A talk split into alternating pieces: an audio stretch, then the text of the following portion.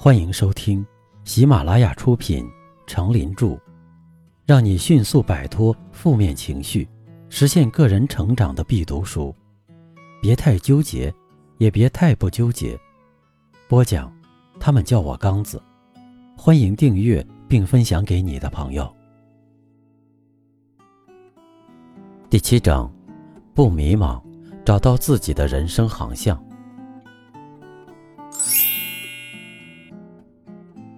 第四篇，向榜样学习，努力做到最好。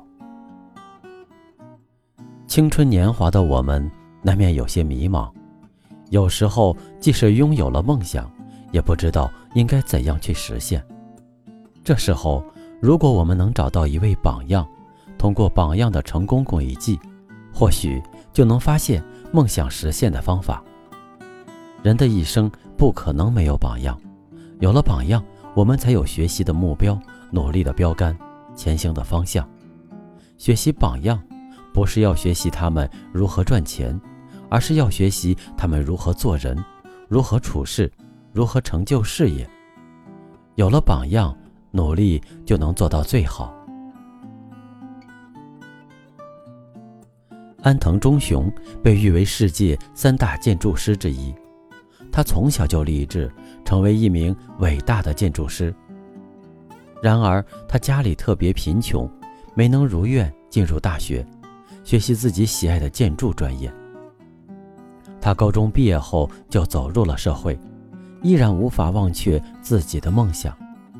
就在他孤独迷茫的时候，他从一本书上看到了瑞士著名建筑师勒柯布西耶的作品。安藤忠寻知道。这正是自己喜欢的建筑师的建筑风格。如何才能实现自己的梦想？怎样才能成功呢？他想，既然勒克布西耶的建筑作品那么让自己着迷，为什么不学学他呢？于是他开始了解勒克布西耶的生平事迹，得知勒克布西耶从小时候也没有受过良好教育。是自学成才的，这对安藤忠雄来说是个天大的好消息。他明白，自己的这位偶像可以成功，自己也完全可能成功。从此以后，他照着勒科布西耶的方式学习了世界上优秀的建筑模式，最后他成功了。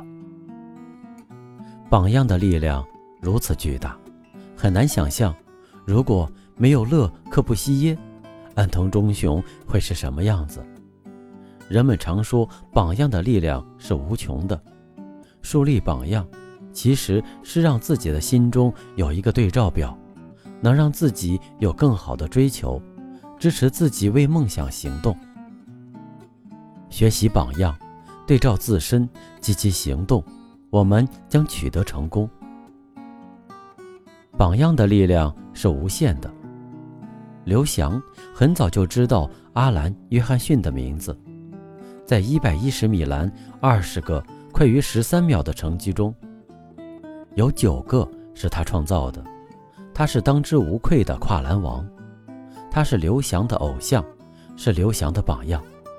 在一篇文章中，刘翔这样写道：“二零零一年，在埃德蒙顿举行的国际田径锦标赛。”我清楚地记得，那是我和约翰逊的第一次碰面。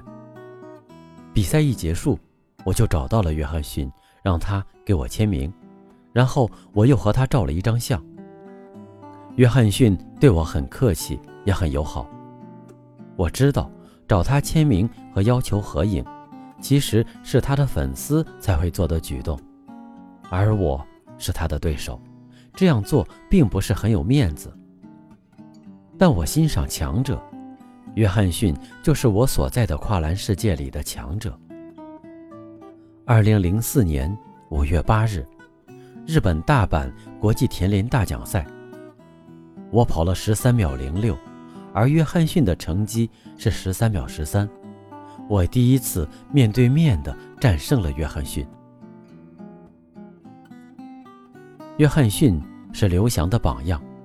刘翔能取得优异的成绩，既是刘翔自己努力的结果，同时也告诉我们，确定一个榜样，以榜样的目标向前进发，并最终争取成功，是完全有可能实现的。通过树立榜样争取成功，其实和其他成功之路一样，同样需要长期不懈的坚持与努力。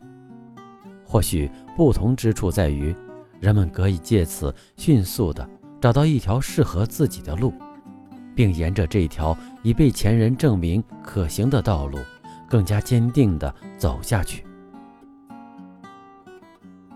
年轻的我们还等什么？赶快定下自己的榜样，向榜样学习。也许我们可以像刘翔一样，超过榜样，创造自己的辉煌。不纠结的智慧。榜样可以是师长、亲友，也可以是名人、邻居，只要他们有专长、有创意、有素养、有追求，都可以成为我们的榜样。